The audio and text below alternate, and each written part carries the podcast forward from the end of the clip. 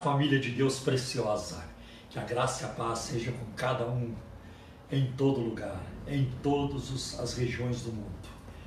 Que Deus abençoe sua vida, que Deus traga ânimo, traga força, traga alegria do Espírito aos nossos corações. E hoje estamos aqui numa live muito especial, porque celebraremos juntos a Santa Ceia, a Ceia do Senhor. Vamos lembrar hoje, nessa live, do corpo do Senhor partido por nós e também do seu sangue derramado na cruz é, por nós. Eu quero neste momento é, fazer uma oração pedindo a bênção de Deus sobre essa ministração. Pai, em nome do teu filho Jesus, peço que o Senhor estenda a tua mão bondosa sobre cada um de nós, que o Senhor abençoe o Adriel, Senhor, na, na ministração do som, na transmissão, que o Senhor abençoe também a Simone, e a mim também ajuda-nos, Senhor, nessa ministração de hoje.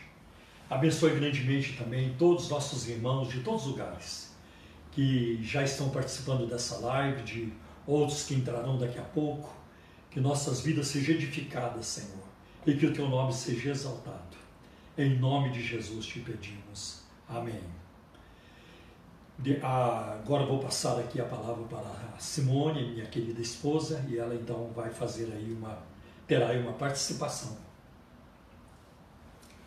Boa noite, graça e paz a todos vocês. É com imensa alegria que estamos aqui para juntos em mais uma live, apesar de não estarmos fisicamente juntos, mas virtualmente unidos como corpo de Cristo para celebrar a ceia do Senhor e principalmente cultuarmos a Deus. Eu gostaria de ler com vocês uma passagem que se encontra no capítulo 14 do livro de Jó. Jó, capítulo 14, é, três versículos, o 7, o 8 e o 9, que diz assim: Porque há esperança para a árvore, pois mesmo cortada, ainda se renovará e não cessarão os seus rebentos. Se envelhecer na terra sua raiz e no chão morrer o seu tronco, ao cheiro das águas brotará e dará ramos como planta nova. Eu tenho aqui um raminho seco de oliveira. Esse raminho eu trouxe lá de Israel, quando nós visitamos Israel, e passando lá pelo jardim, eu vi esse raminho no chão e peguei e trouxe de lembrança, porque essa árvore, a oliveira, me chamou muito a atenção porque quando a gente chega lá no jardim do Getsemane para ver aquele lugar onde Jesus esteve, a gente encontra ali árvores centenárias. Milenares. Milenares. Mas assim, o que me chamou a atenção é que cada pedacinho de terra, por mais pequeno que, que seja, eles plantam alguma coisa. E com o sistema de irrigação, eles vão cultivando. Então é muito comum a gente ver árvores de oliveira, mas no jardim do Getsemane, quando a gente chega lá e vê essas árvores centenárias e milenares, eu achei muito interessante que quando é, Israel foi ocupado, depois da, da, é, da morte de Cristo, o que, que aconteceu? É, cortaram as árvores né? cortaram as, as oliveiras, mas não tiraram a raiz. Então cortaram aquelas árvores que carregavam uma história, né? mas a raiz ficou plantada. E o que, que aconteceu? Subiu. Essas, é, a, a, aquele toco, porque havia raiz, ele brotou novamente. E a oliveira, ela é assim, ela chama atenção porque quanto mais grossa for é, o tronco, quanto mais grosso for o tronco da árvore, é, significa que ela tem mais anos, né? É, uma, mais antiga. é mais antiga.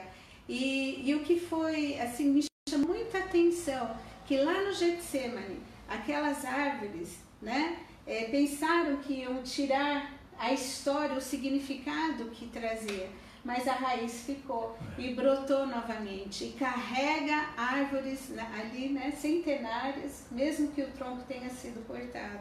E quando eu estava pensando sobre essa essa passagem, me veio muito isso assim, sabe? Não importa quão esmigalhada ou arrancada, assim, ou cortada, melhor dizendo, tenha sido a sua esperança, os seus projetos, os seus sonhos. Mas se a raiz estiver firme na rocha que é Cristo, vai brotar. Porque o Senhor vai fazer renascer, né? Ao cheiro das águas, porque nós temos a fonte de água viva, que é o Senhor Jesus. Amém. Então eu creio nisso, que não tem esperança que Deus não possa fazer renascer ainda muito melhor do que era. Uhum. E eu entendo que todo esse tempo está sendo um tempo de oportunidades para que nós estejamos atentos, revendo aí as nossas prioridades, as nossas questões, porque certamente Deus tem algo, está fazendo coisas, milagres, a começar dentro de nós, nos nossos lares, coisas que precisam ser transformadas, que precisam ser reconstruídas, que precisam ser ali melhoradas, revistas. Revistas. E aí, a partir disso, né, o mundo vai sair diferente de toda essa história. E espero e tenho fé em Deus, que para honra e glória dele, um, pessoas mais humildes, reconhecendo o, o grande senhorio do nosso Deus e porque sem Ele não podemos nada. Amém? Deus abençoe a sua vida através deste programa. Muito obrigado, Simone. Eu, é, hoje nós temos uma novidade aqui nesta live. Ah, nós vamos cantar. E vocês sabem, eu não sou cantor. Mas hoje nós vamos cantar por causa da, da celebração da ceia. Então, se você quiser pegar sua harpa, não vamos cantar agora, mas na hora da, é, de orar pelos elementos, pelo cálice e pelo pão.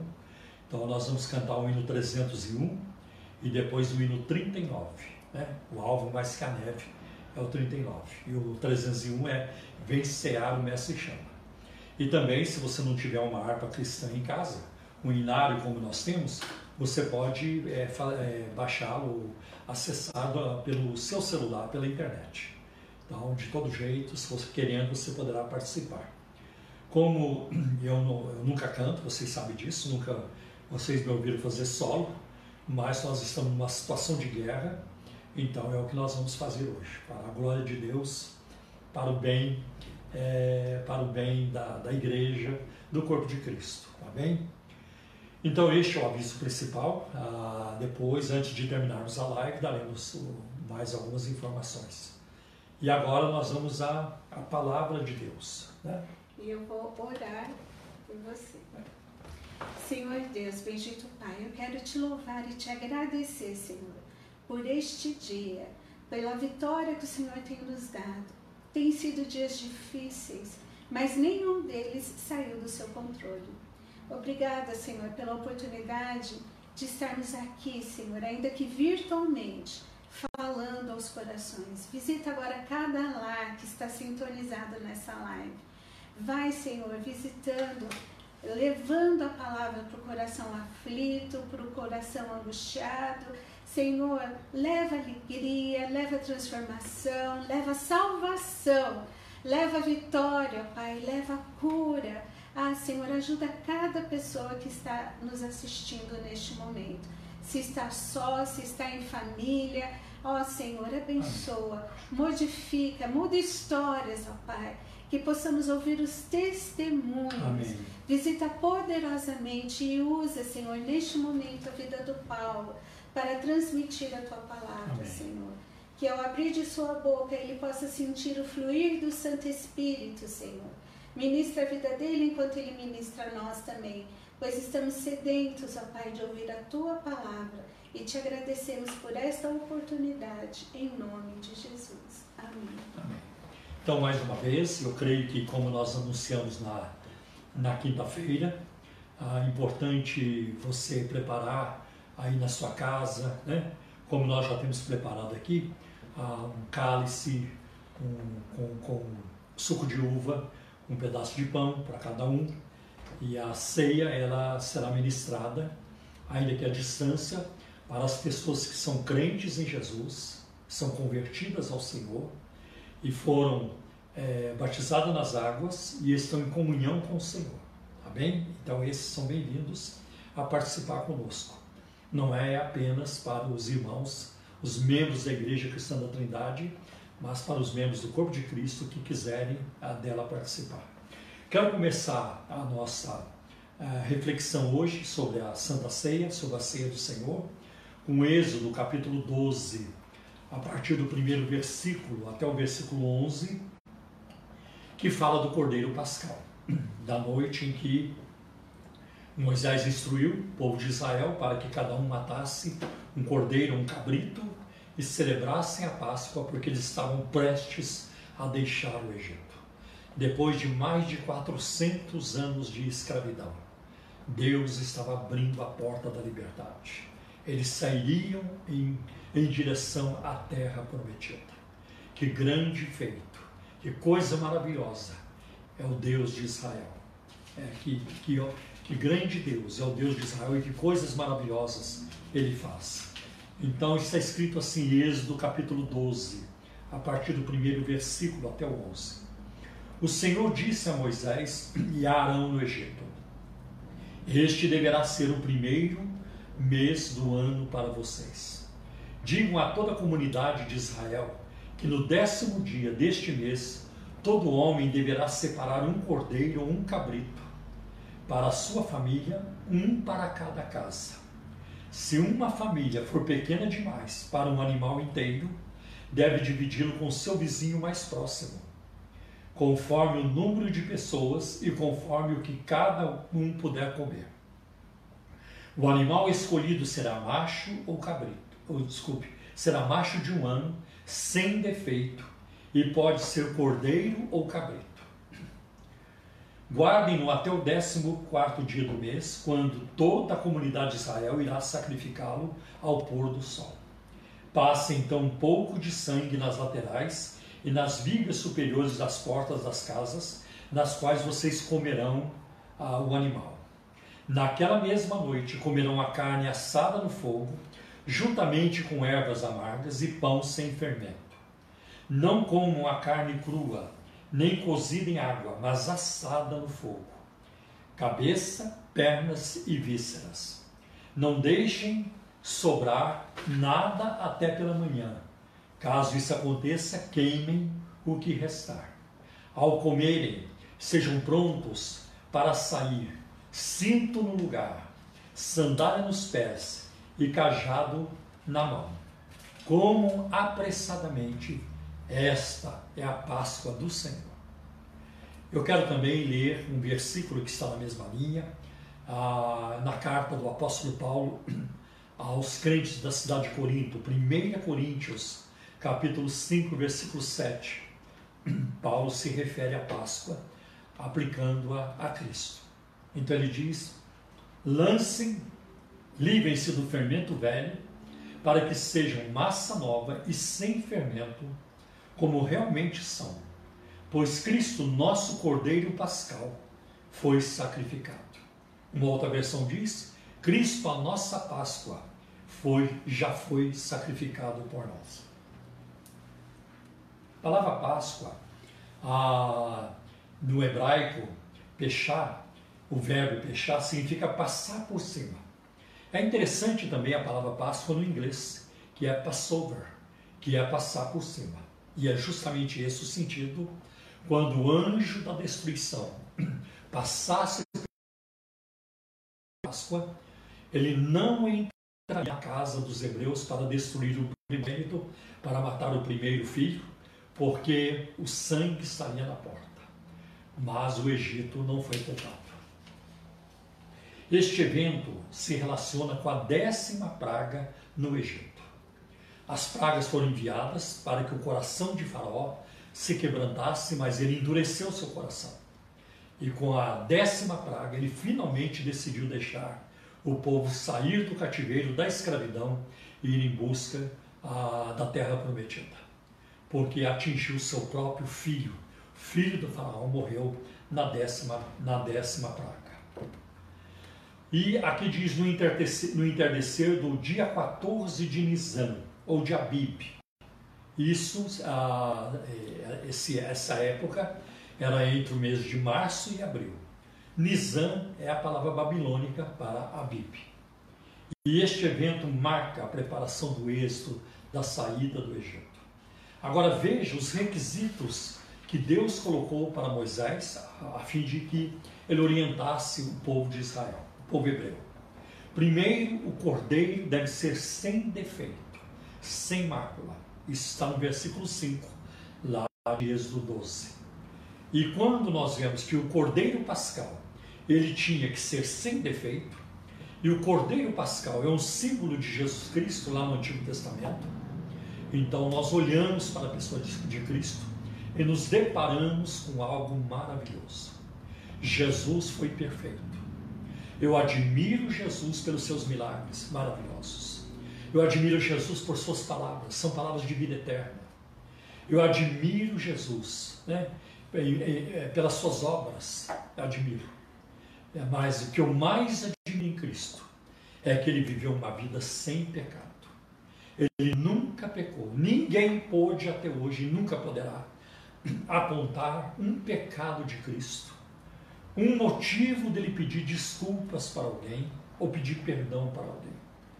Jesus nunca pediu perdão, vocês vão observar isso no texto bíblico, nem ao Pai ele pediu perdão, porque ele nunca pecou.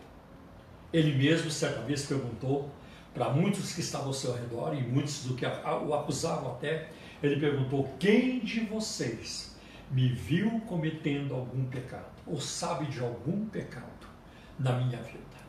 Então, Cristo foi sem mácula, foi perfeito, né? totalmente perfeito. E o Cordeiro Pascal apontava para isso, para a perfeição de Cristo. E é muito interessante também como o apóstolo Pedro entendeu isso, quando escreveu na sua primeira carta, no capítulo 1, versículos 18 e 19, que nós somos comprados não com ouro e prata, mas com sangue de um cordeiro incontaminado, sem marca, sem mancha, o justo pelos injustos. A palavra de Deus diz em Romanos 3, 23, que todos pecaram e todos caíram da glória de Deus, foram destituídos da glória de Deus, todos, com exceção de Jesus, que nunca pecou. Como é bom saber disso, que nós temos um mediador, nós temos um intercessor junto ao Pai, que é perfeito, que é puro e que vive para interceder por nós. É muito interessante a linguagem de Hebreus, capítulo 7, né? porque nos convida ao sumo sacerdote santo, inocente, né? separado dos pecadores e feito mais sublime do que os homens. Pode apontar qualquer homem na face da terra Pode apontar qualquer homem que já viveu e que vive hoje e que ainda viverá. Cristo é mais sublime de que todos eles e sempre será. Que maravilhoso pensar na grandeza de Cristo, na sua beleza, na sua majestade e no seu poder. O cordeiro tinha que ser de um ano. Ah, de um ano. Isso mostra o que? Fala da juventude de Cristo. Ele começou seu ministério com cerca de 30 anos de idade. E aos 33, 33 e meio, ele foi crucificado, ele morreu, deu a sua vida por nós. Cristo morreu na sua juventude. Cristo não morreu na velhice. Não. Ele não morreu ao quebrado pelos anos. Ele não morreu é, com bico de papagaio na coluna, ele não morreu com é, é assim, decrépito, não morreu nessas condições. Jesus não morreu é, de AVC, de derrame cerebral. Ele entregou a sua vida pura, saudável, para morrer na cruz no nosso lugar. Ah, e é muito importante sabermos disso. O cordeiro tinha que ser assado. Isso nos fala do Cristo morto. Cristo realmente morreu. Aliás, existem até existem grupos, né, que dizem que Jesus na verdade não morreu que lá na cruz ele desmaiou. Ele desmaiou e lá no túmulo, quando ele recobrou os sentidos, ele saiu do túmulo. Mas isso contradiz tudo aquilo que o Novo Testamento ensina, os documentos do Novo Testamento, o testemunho das pessoas, do próprio centurião que, que, que, que coordenou todo o processo de crucificação e constatou a morte de Cristo. E isso contradiz a própria palavra do Senhor Jesus, em Apocalipse capítulo 1, quando ele diz: Eu o que fui morto, eu o que fui morto, e eis aqui o vivo para todo sempre. Jesus sabia que ele havia morrido. Que bênção temos essa certeza.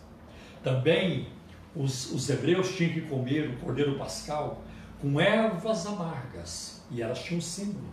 Elas simbolizavam a amargura que foi o cativeiro no Egito. Né? A, toda aquela escravidão, o trabalho forçado, a perseguição do palácio contra o povo hebreu, tudo aquilo, o sofrimento que aquele povo passou, a, a opressão que eles viveram por séculos. Então, ervas amargas, né? para lembrar de onde eles saíram.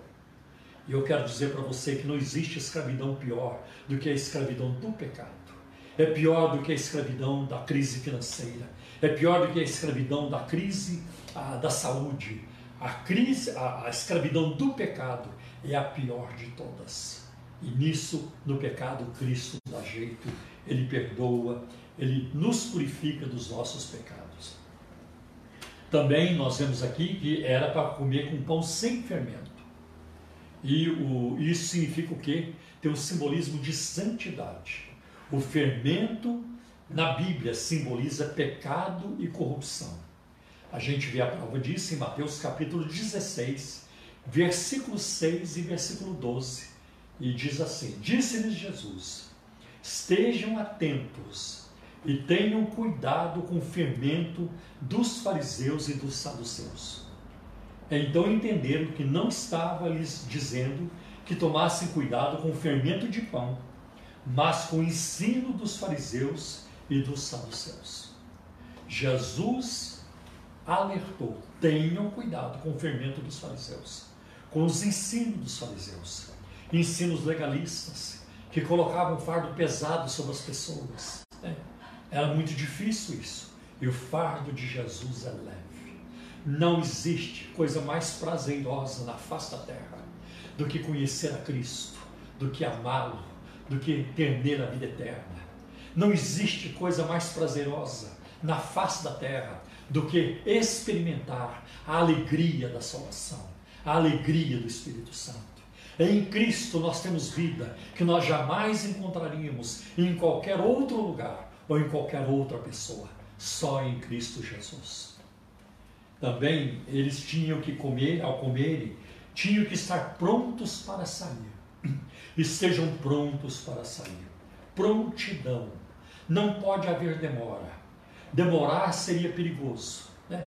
porque até o faraó ele mudava muito de ideia. Né? Então demorar seria perigoso. E aqui nós vemos as coisas de Deus precisam ter prioridade na nossa vida não podem ser feitas de forma a, a, vagarosa, de forma relaxada, né? a, sempre procrastinando, com procrastinação, mas elas devem ter prioridade é, na nossa vida. Como isso é importante. Uma outra coisa também que Moisés orientou é que o cinto devia estar no lugar. Já devia estar prontos. O cinto no lugar. O cinto no lugar na Bíblia significa é o símbolo de hábitos controlados símbolo de moderação e de sobriedade.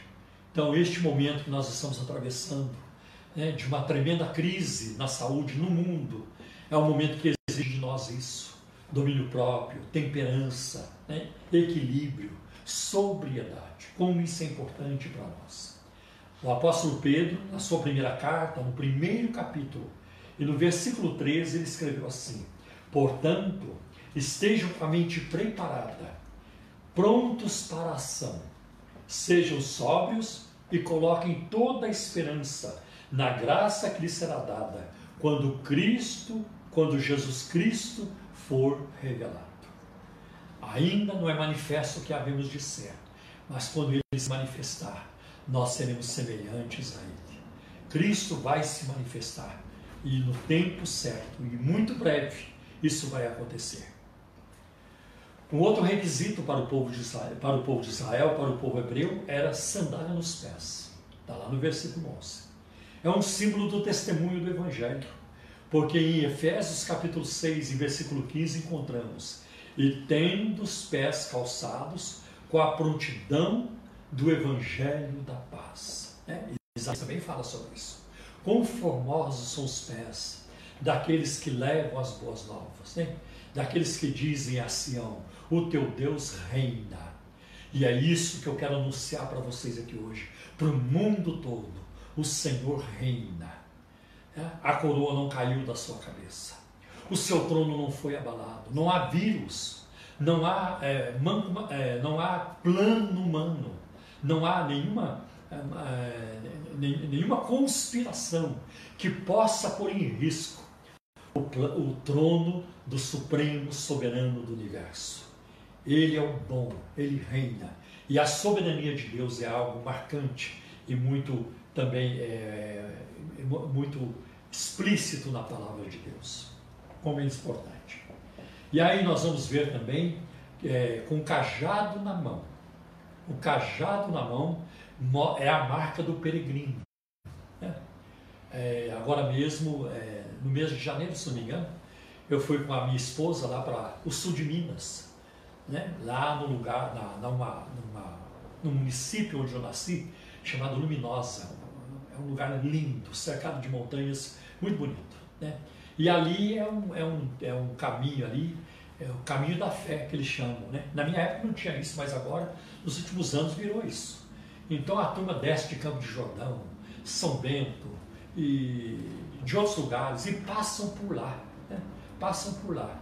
E eu vejo, eu vi muitos desses peregrinos caminhando, alguns passam por ali em direção a outras cidades e eles carregam um cajado na mão. Eles têm lá um tipo, é, um tipo de uma bengala, né? um cajado na mão. Então o cajado é a marca do peregrino e é isso que nós somos. Nós não seguramos esse mundo com a mão muito apertada, muito aberta, muito, muito, muito firme. O mundo em que nós vivemos, nós seguramos uma certa elasticidade, né? sem fazer muita força, porque nós não vamos ficar aqui. Alguns partem mais cedo, outros partem mais tarde, mas todos partiremos. Né? Então não é aqui o nosso lugar de descanso, como nós encontramos em Miqueias 2,10. Levantai-vos e andai, porque não é aqui o lugar do vosso descanso. Claro, uma palavra dita a Israel, mas numa aplicação secundária, nós entendemos este versículo que aqui neste mundo não é o nosso lugar. Nós somos, ah, nós somos, fazemos parte de um reino que está além da esfera humana, que está além da criação. Glória a Deus por isso. Então, o cajado na mão é a marca do peregrino. E eu me lembro ah, de um texto que está em Hebreus capítulo 11, versículo 13, quando o escritor de Hebreus descreve os patriarcas Abraão, Isaac e Jacó, e ele fala deles assim: todos estes, Abraão, Isaac, Jacó, Sara, os que foram mencionados ali, como Abel também, ah, como, é, como outros, né? todos estes viveram pela fé e morreram sem receber o que tinha sido prometido, sem receber as promessas, mas vendo-as de longe, né? e contemplando-as de longe, as de de longe as saudaram, reconhecendo que eram estrangeiros e peregrinos na terra. Ah, nós já vimos isso, nós sabemos que ao longo da história, né, ao longo dos milênios, dos séculos, nações brigam com nações por um território, né, por uma disputa de um pedaço de terra ou de um, um grande pedaço maior, por uma certa região. Isso acontece no mundo agora atualmente. Né? Mas a nossa pátria não é aqui. Nós estamos em busca de uma pátria melhor, a celestial, para usar a linguagem de Hebreus capítulo 11. Olha o que diz 1 Pedro capítulo 2, versículo 11. Nessa linha, amados, insistem que como estrangeiros e peregrinos no mundo, vocês se abstenham dos desejos carnais que guerreiam contra a alma. E um outro item, uma outra orientação que Moisés passou para o povo hebreu, no versículo 11, é como apressadamente. Não se pode perder tempo. Olha que está em Apocalipse 22, versículo 20. Aquele que dá testemunho dessas coisas diz: Sim, eis que cedo venho, eis que venho em breve. Amém. Ora, vem, Senhor Jesus. Eis que eu venho brevemente. Então não dá para perder tempo. É preciso investir naquilo que vai durar eternamente. Claro que tem muitas coisas neste mundo nas quais investimos e fazemos muito bem investir. Tá? Não tem como viver sem investir em várias coisas. Numa moradia, na comida, num carro que vai é, nos ajudar no transporte, numa, numa carreira, né, num diploma, tem tudo isso. Mas tudo isso passará. Somente aquilo que fizermos em Cristo durará. Para sempre durará. Então temos que ser isso, temos que ter isso em mente.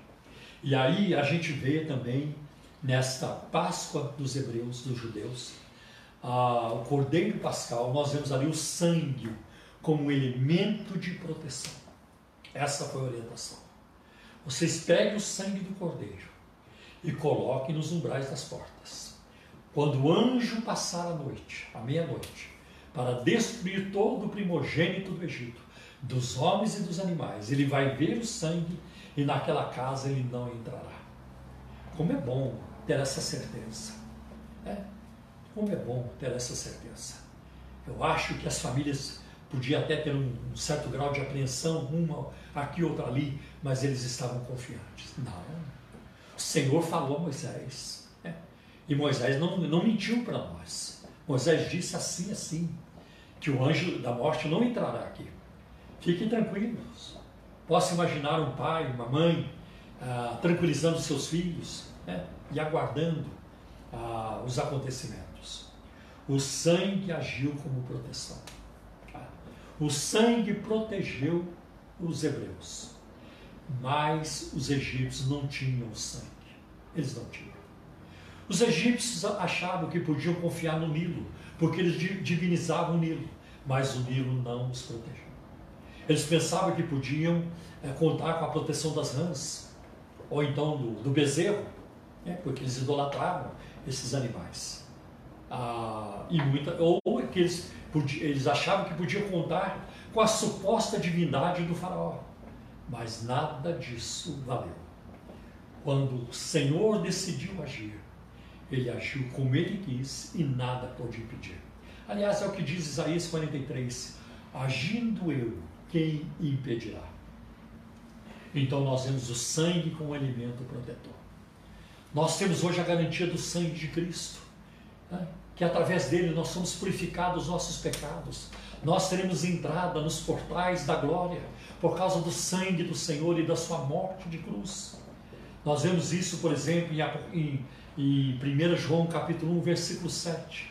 Se andarmos na luz como ele na luz está, temos comunhão uns com os outros, e o sangue de Jesus Cristo, seu Filho, nos purifica de todo pecado. O que é que purifica, nos purifica do pecado? Acender uma vela? Perda de tempo. Reencarnação? Nem é bíblico. Não tem como defender à luz da Bíblia, pelo contrário, a Bíblia condena tal ensino. É, o, que, o que é que nós podemos fazer para nos purificar dos nossos pecados? Dar dinheiro na igreja? Também não resolve. Só o sangue de Jesus pode nos purificar dos nossos pecados. João, o apóstolo do Senhor, que escreveu o livro do Apocalipse, ele, ele coloca isso no primeiro capítulo e no versículo 5.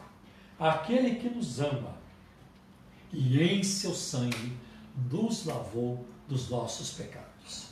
Então nós podemos contar com essa certeza, que é uma provisão da palavra de Deus, uma provisão em Cristo Jesus segundo a palavra de Deus.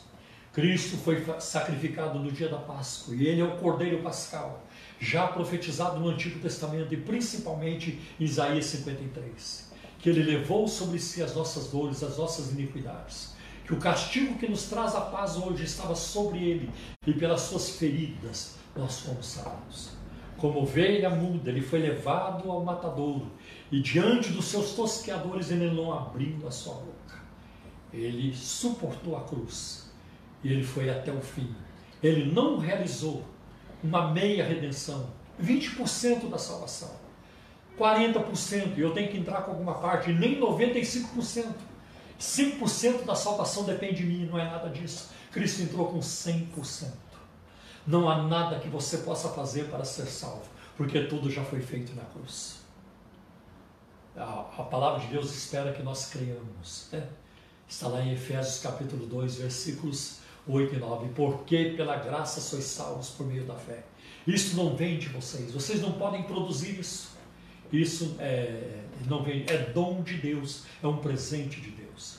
Não vem das obras, daquilo que praticamos. É? Não vem das obras, para que ninguém se exalte.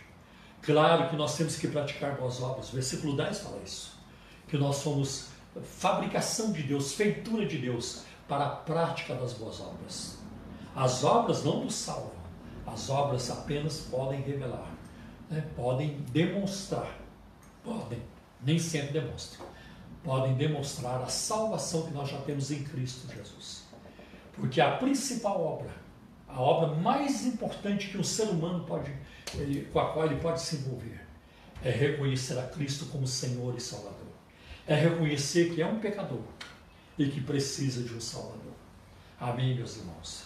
Então, que essa meditação fale mais profundo no coração de cada um e que sirva para a nossa edificação e também para a salvação de muitos, em nome de Jesus. Amém? Então, nós vamos neste momento é, prosseguir agora com os elementos, né? A minha esposa vai trazê-los para cá.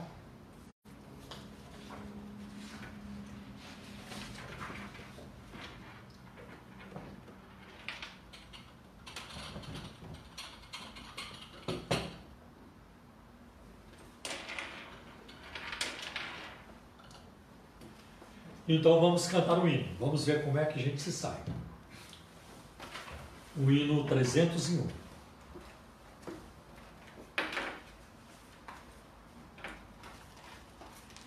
Também avisar vocês que o Adriel estará ali no, tec, no, tec, no teclado nos ajudando.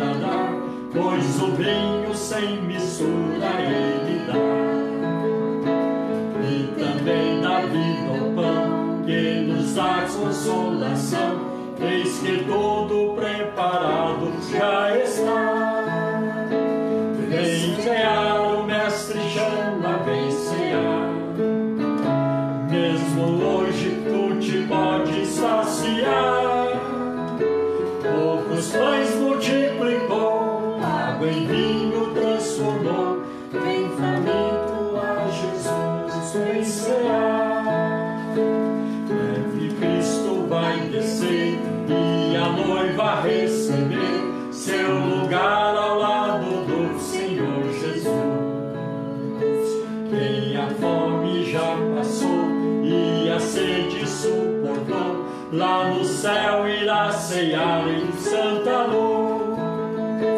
Vem ceiar, o mestre chama, vem ceiar. Mesmo hoje tu te pode saciar. Poucos pães multiplicou, água em vinho transformou. Vem faminto para Jesus, vem ceiar. Aleluia. Glória a Deus, dá vontade de bater palma. Glória a Deus. Então, meus irmãos, eu vou ler neste momento o texto muito adequado para a celebração da ceia do Senhor. Eu creio que neste momento você já está aí preparado com seu com seu cálicezinho também, como nós temos aqui, e também com pão, como temos aqui. Então eu vou ler 1 Coríntios capítulo 11, a partir do versículo 23, que diz assim: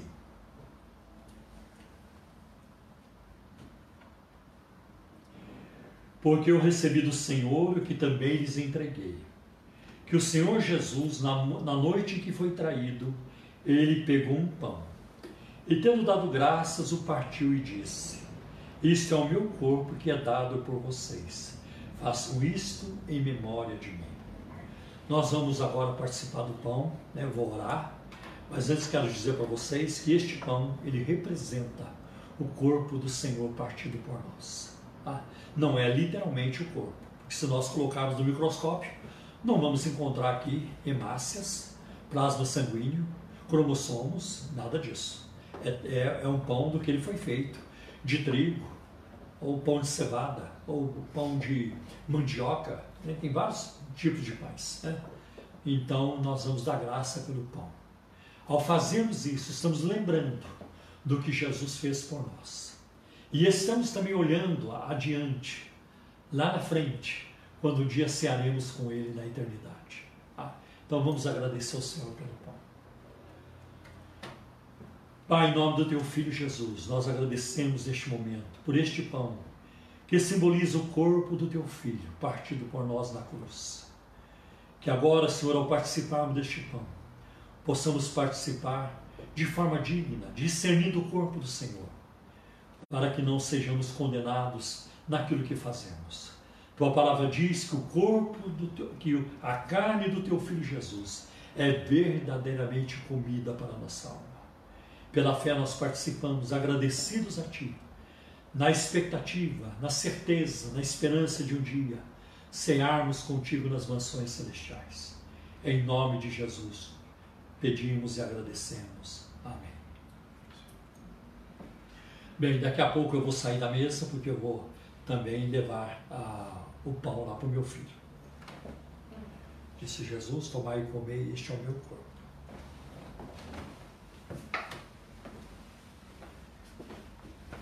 Disse Jesus: Tomai e comei, este é o meu corpo.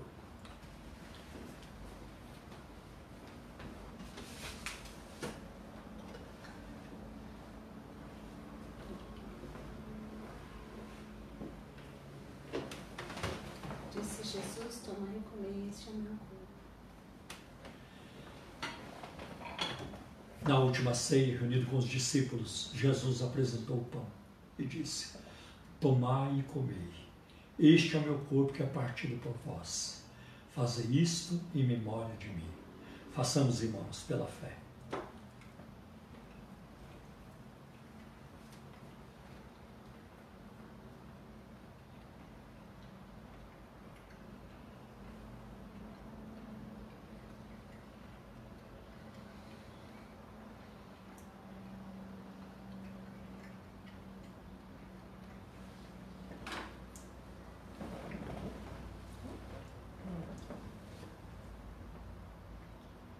Glória ao teu nome, Senhor. Glória a ti, Senhor.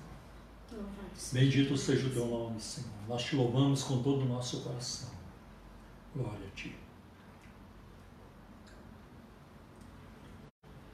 Agora, meus irmãos, nós vamos cantar o hino 39 da harpa, como foi anunciado anteriormente.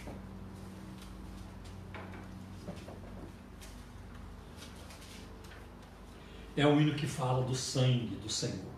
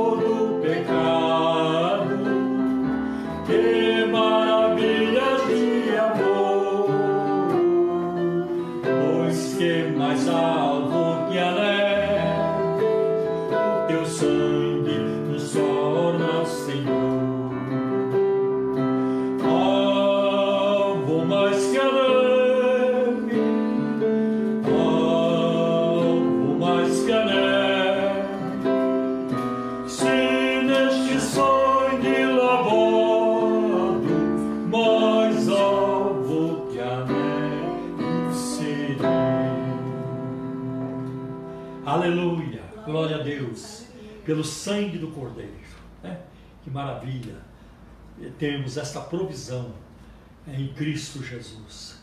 Não, Jesus não apenas nos dá paz, nos dá alegria, perdão, mas o seu sangue também nos purifica de toda mancha e de todo pecado. Que bênção sabemos disso. Meus irmãos, nós estamos caminhando para o final dessa live, mas eu quero também avisá-los de que amanhã, domingo, às 10 horas da manhã, estaremos aqui na nossa live dominical, como de costume, para anunciarmos a palavra de Deus. tá?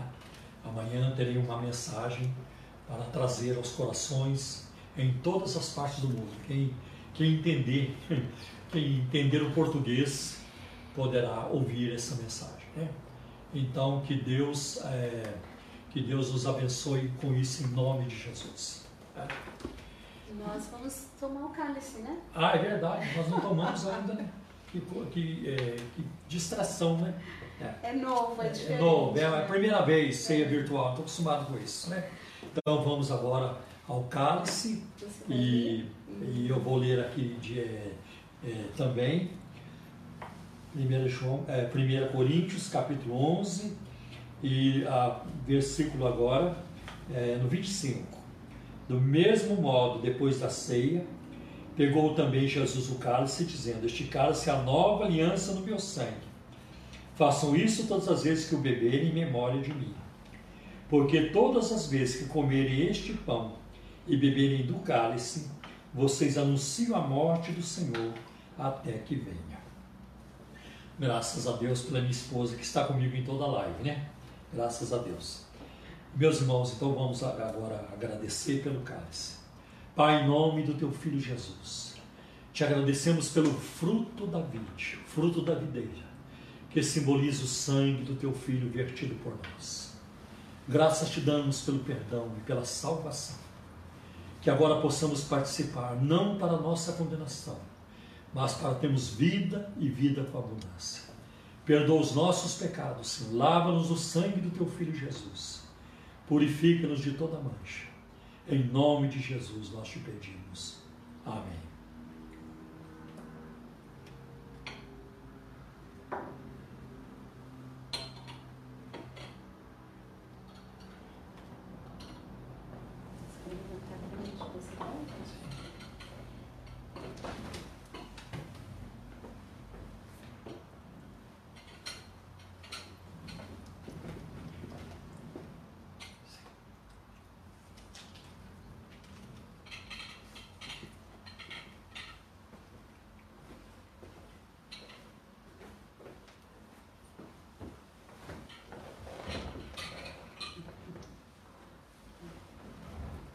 Disse Jesus, tomar e beber este sangue. Todos estão com cálice? Amém. Com muita alegria nós vamos participar agora. Né? Eu quero neste momento trocar o meu cálice com a minha esposa, né? Numa, numa confirmação da nossa aliança, do nosso amor em Cristo, do nosso amor um pelo outro, nosso amor de marido e esposa, né? Vamos trocar. Amém. Amém. Diz, na última ceia, reunidos com os discípulos, Jesus apresentou o cálice dizendo: Este cálice é a nova aliança, é um novo concerto, um novo pacto, é um novo testamento no meu sangue. Que transição maravilhosa saindo da lei de Moisés, da lei do Antigo Testamento, para entrar na graça de nosso Senhor Jesus Cristo. Graça é favor imerecido, é quando recebemos aquilo que não merecemos. E Jesus diz: Tomai e bebei. É, este é o meu sangue que é vertido por vós. Então, tomemos, irmãos, pela fé.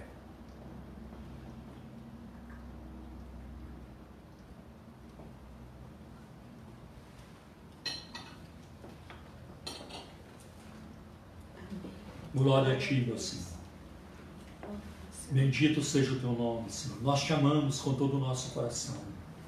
O Senhor é o nosso maior tesouro. O Senhor é a fonte da nossa alegria. O Senhor é a alegria profunda do nosso coração.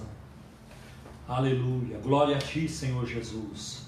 O Senhor é rio que brota do trono de Deus, pão da vida, água da vida. Bendito seja o Teu nome para sempre. Nós nos alegramos em Ti, Senhor, continuamente, continuamente. Glória ao Teu nome, Senhor. Amém. Meus queridos, isso aqui é, uma, é, um, é um apelo que eu faço aos irmãos da Igreja Cristã da Trindade, aos membros da igreja, mas isso ninguém está proibido de participar.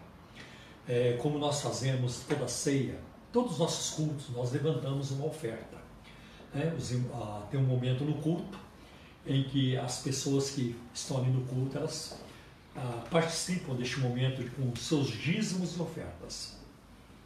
E na ceia do Senhor, toda a ceia que nós celebramos, nós levantamos, além da oferta normal de dízimos e ofertas, nós levantamos também uma oferta missionária, porque nós ajudamos várias agências missionárias. Né? Então, estamos em parceria com o orfanato lá em Lusaka, na capital da Zâmbia, na África, a Vila dos Órfãos. Né? A Simone e eu estivemos lá há um tempo atrás, junto com uma outra a, irmãzinha da nossa igreja, Ana Luísa, fomos juntos com o pastor Tadilola, ele, é, ele começou esse ministério lá, uma grande bênção. Então nós ajudamos também a Missão Vida, é um trabalho muito importante, o reverendo Hildo dos Anjos, sua esposa Rosana, que começou lá em Anápolis, atualmente a sede em Cocalzinho, estado de Goiás, mas a Missão Vida já se espalhou para outras partes do Brasil. E nós, com muita alegria, é, nos sentimos honrados de participar deste ministério tão, tão importante, né? confiável, ministério idôneo, né? a missão vida. Também ajudamos outros, a missão Sena, por exemplo, o pastor João Boca, ali no centro, é, que tem um, um, trabalho muito bonito também de alcance a pessoas necessitadas. E vários outros, né? Tem um casal de missionário também, junto aos povos ribeirinhos, o Guilherme e a Kelly, com quem nós estamos em parceria também. Além de nós ajudarmos esporadicamente a, a atendermos diferentes necessidades. Então, que Deus é, abençoe. Se você se sentir tocado pelo Senhor, é, de depositar uma oferta missionária nas contas bancárias da igreja, eu vou passar os números das contas, né? Vocês percebem que eu não faço isso na terça-feira e nem na quinta-feira. Eu faço isso no domingo, mas hoje estou fazendo também por ser uma reunião nossa mensal, que é a, ceia do Senhor, que a gente faz todo primeiro sábado do mês. Então eu peço também aos irmãos da Igreja Cristã da Trindade que não se esqueçam do seu compromisso diante de Deus e, da, e com a sua obra, né? Na, com, quanto aos dízimos e ofertas, porque as nossas contas continuam, nós temos que pagá-las. Né? Então, neste momento, eu quero passar para vocês as contas que nós temos no Banco Bradesco, no Banco Itaú e também na Caixa Econômica Federal. Bradesco, agência 548, 548 conta corrente 83 860 dígito 6, dígito meia dúzia. Eu vou repetir. Bradesco, agência 548, dígito 7, conta corrente 83 830, dígito 6, dígito meia dúzia. Agora no Banco Itaú, a agência 4836, 4836, a agência do Itaú. Conta corrente, tudo é conta corrente. Conta corrente é, 16924, dígito 5. Repetindo, conta corrente do Banco Itaú. 16924, dígito 5. E agora a Caixa Econômica Federal. agência 1374. 1374, agência. Operação 003, conta corrente 40 1010, dígito 0. Repetindo a conta corrente da Caixa Econômica, 40 1010, dígito 0. Quero lembrá-los também de que essas informações estão no site da igreja. Tá? E você pode entrar lá e tem, um, tem lá um, né, um espaço, está escrito doações e você pode ali entrar e tem as informações CNPJ da igreja, você pode pegar ali também. Tá bem? Que Deus recompense você pela participação neste ministério. Nós temos que continuar pagando o programa de rádio, né? a gente não pode parar com o programa, é uma forma também de nós é, estarmos juntos. E se você ainda não sabe onde está o nosso programa de rádio, está na Rádio Adore, Rádio Adore, FM 97,3 tá? 97,3. É todo sábado, das 11 a 1 da tarde. Tá? Rádio Adore, 97,3, todo sábado, das 11 a 1 da tarde. Tá? E também as informações que você, essas informações estão no site da igreja também, que é www.ictrindade.com.br. Tá? IC Trindade é de Igreja Cristã da Trindade www.ictrindade.com.br. Também quero informá-los de que o evento que nós havíamos programado, a gente nem colocou no site da igreja. O nosso encontro apologético, que aconteceria no dia 18 de abril, não vai acontecer mais. Não, tem, não, não temos condições no momento de fazê-lo.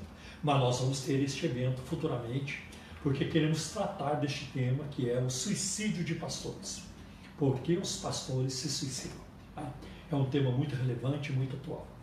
Meus queridos, que prazer ter estado juntos com vocês, ainda que a distância é melhor do que nada. Aguardo aquele momento quando estaremos juntos, nós vamos fazer uma bagunça santa quando nós voltarmos, né? Essa noite eu até comentei com a Simone, eu sonhei com o nosso primeiro culto.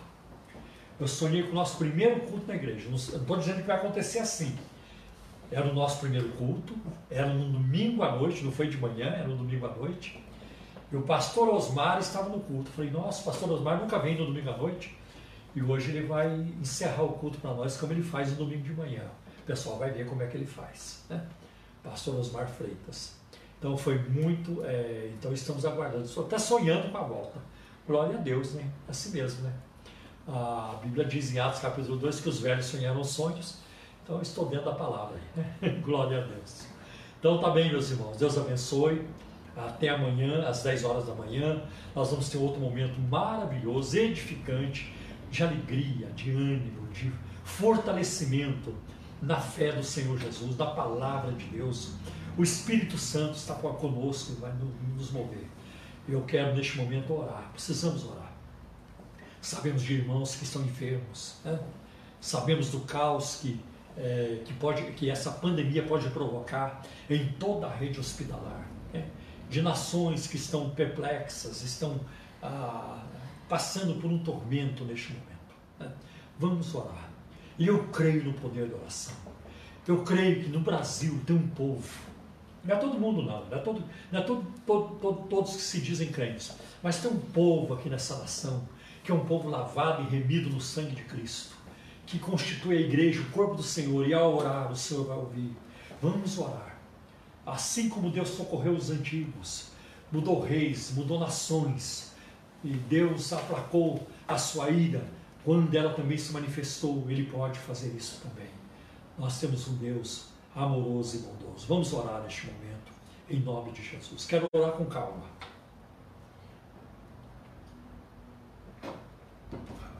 Você vai fazer isso.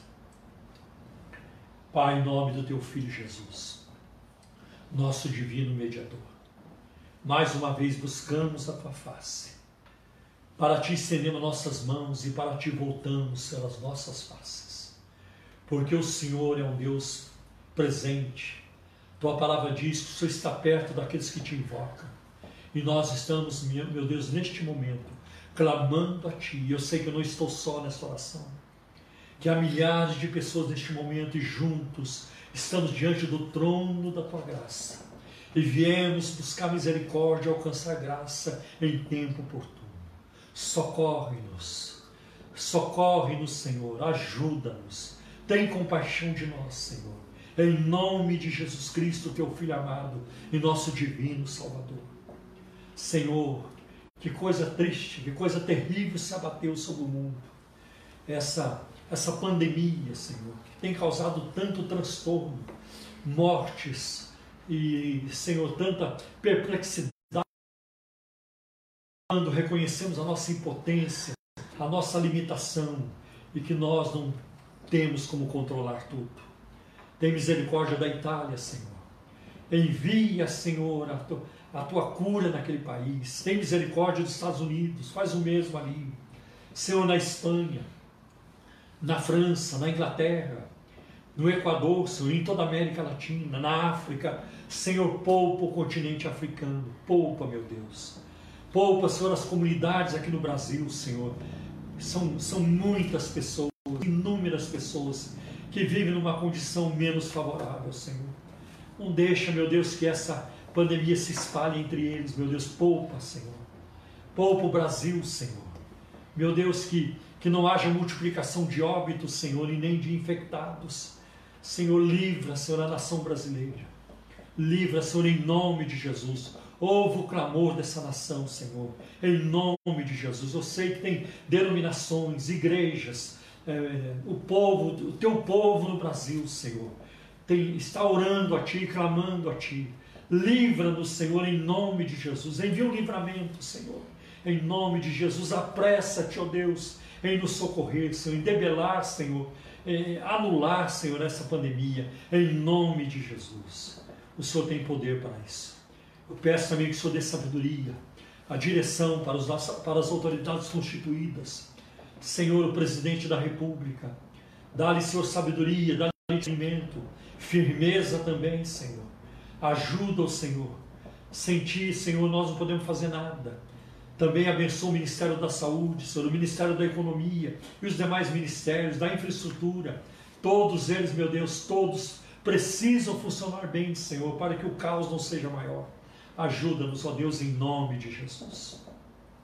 Pai, quero pedir também, Senhor, pela igreja, pelos pastores, por muitos que estão agora, Senhor, de portas fechadas, Senhor. Muitas igrejas, Senhor, que estão passando por sérios problemas econômicos, problemas financeiros. Eu peço que o Senhor venha suprir, fazer maravilhas, tocar nos corações pelo Teu Espírito, para que ninguém venha, Senhor, a passar privação, Senhor. Em nome de Jesus. Cuida de nós, Senhor. Cuida dos irmãos que estão enfermos. Cura-os completamente, Senhor. Que nenhum deles, Senhor, precise ir para o hospital. Usar, meu Deus, aparelhos, Senhor. Se ficar exposto a mais, a, mais, a, a mais contaminação ainda, Senhor. Ajuda, Senhor. Em nome de Jesus. Cuida. Cuida dos irmãos da Igreja Cristã da Trindade e os que não são dela também, Senhor. Cuida do teu povo, os idosos, as crianças, os jovens. Senhor, ajuda-nos. Em nome de Jesus, abençoa, Senhor. Abençoa a igreja brasileira como um todo, ó Deus. Em nome de Jesus e converta os corações. Espírito Santo de Deus, fala aos corações. Convence-os da, da justiça, do pecado e do juízo. Mostra-lhes Jesus Cristo como único Senhor e Salvador. Coloca, Senhor, o altivo, o soberbo, o arrogante de joelhos diante de ti. Senhor, e usa com graça, não com a vara, Senhor, mas com a tua graça, com o teu amor. Nós te suplicamos em nome de Jesus. Nós, nós pedimos, Senhor, em nome de Jesus. Porque se o Senhor for usar, Senhor, a, a, se o Senhor for observar a iniquidade, ninguém sobrevive.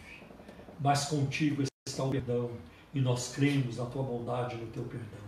Em nome de Jesus oramos. Amém. Amém, meus queridos. Deus abençoe e até amanhã, às 10 horas da manhã, para mais uma live. Deus abençoe a todos. Eu quero também agradecer a todos vocês por estar nos vendo. Que Deus abençoe muito a vida de vocês. Tá certo? E vamos para a bênção apostólica. Que a graça de nosso Senhor e Salvador Jesus Cristo, que o amor de Deus, nosso eterno Pai, que a comunhão e a consolação, o poder do Espírito Santo, seja com todos vocês em toda a face da terra, hoje e para todos sempre. Amém. Deus abençoe. Deus abençoe.